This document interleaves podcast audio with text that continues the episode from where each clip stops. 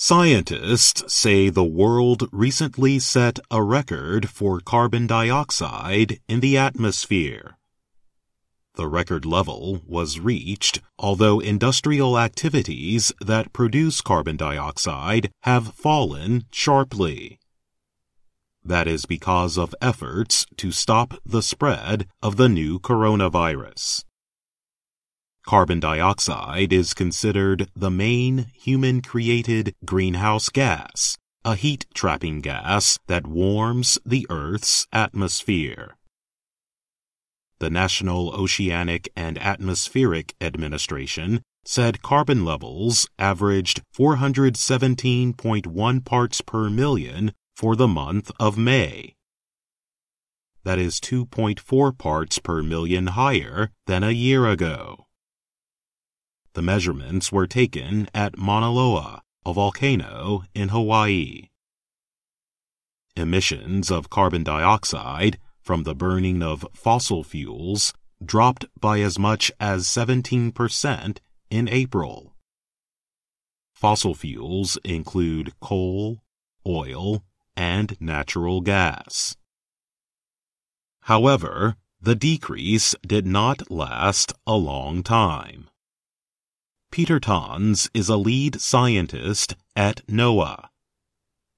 He said carbon dioxide can stay in the atmosphere for hundreds of years. He added that the short-term reductions of carbon gas for a few months did not have much of a long-term effect. It illustrates how difficult it is, what a huge job it is to bring emissions down, Tans said.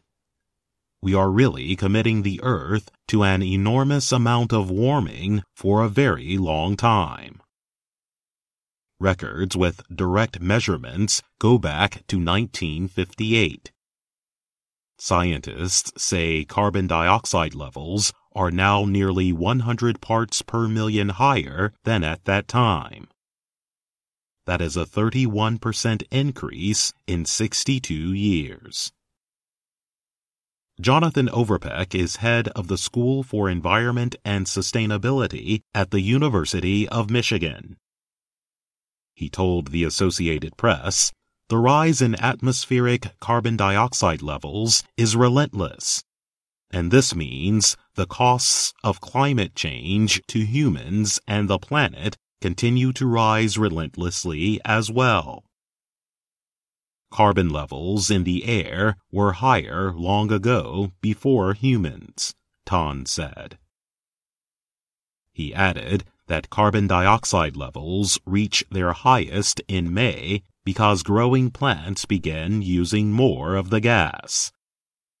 That causes carbon amounts in the air to drop. I'm Jonathan Evans.